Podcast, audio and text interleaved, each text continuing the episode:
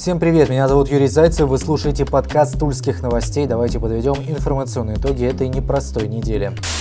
Начнем традиционно с коронавируса. Показатели заболеваемости уже превысили цифры июня, когда Тульская область накрыла первая волна COVID-19. В сутки, согласно данным Роспотребнадзора, фиксируется порядка 130 случаев инфекции. У Минздрава данные иные, по крайней мере по тем, кто переносит инфекцию в легкой форме. Так, по данным на понедельник, более тысячи человек находились в больницах. Это пациенты с подтвержденным коронавирусом, подозрением на инфекцию или пневмонии. Еще почти 4,5 тысячи человек лечились дома. Показатели заболеваемости с понедельника слегка подросли, вероятно, подросли и все остальные цифры. Опять же, по данным на начало недели, в тяжелом состоянии находились 90 человек, 64 пациента подключили к аппаратам ИВЛ, около полутысячи получали кислородную поддержку. С начала пандемии скончались уже 433 жителя Тульской области.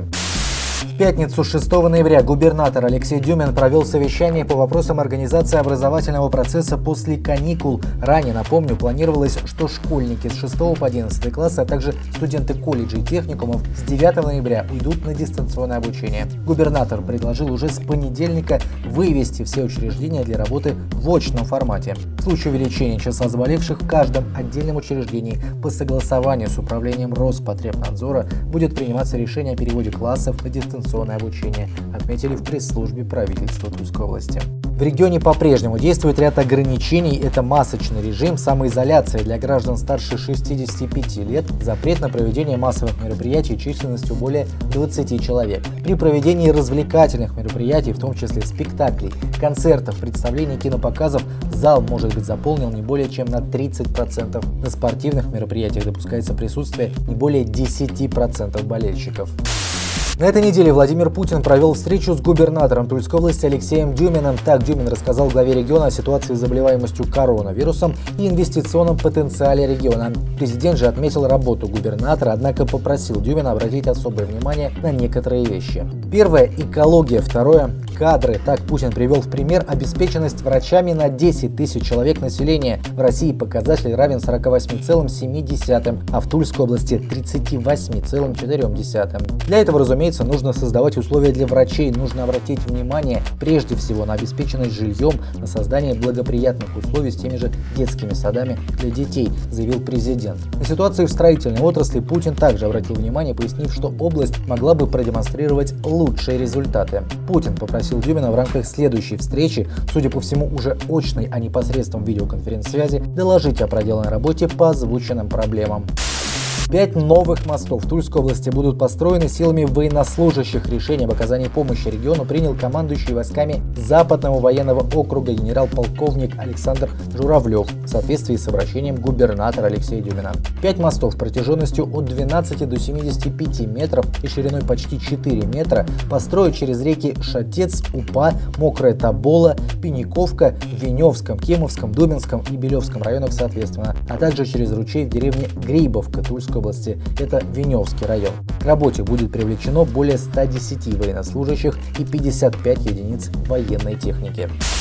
Только в октябре в регионе в авариях с участием автомобилей такси погибли 4 человека, еще 10 пострадали. Статистику на неделе привели в региональном управлении ГИБДД. Всего за 10 месяцев этого года в Тульской области произошло 15 аварий с участием такси. Погибли 5 человек, еще 27 получили травмы. Накануне печальная статистика пополнилась. На улице Проживальского в Туле автомобиль такси столкнулся с автобусом. По предварительным данным, Hyundai выехал на встречную полосу, где совершил лобовое столкновение с автобусом ехавшим в гараж. Предполагаемый виновник аварии скончался на месте. Его пассажиры госпитализировали. Напомню, что в октябре в Кимовском районе в ДТП с участием автомобиля такси погибли три человека. Это водитель и двое пассажиров. Легковушка столкнулась с маршруткой, пострадали водитель микроавтобуса и пять пассажиров. Водитель социального такси уснул за рулем.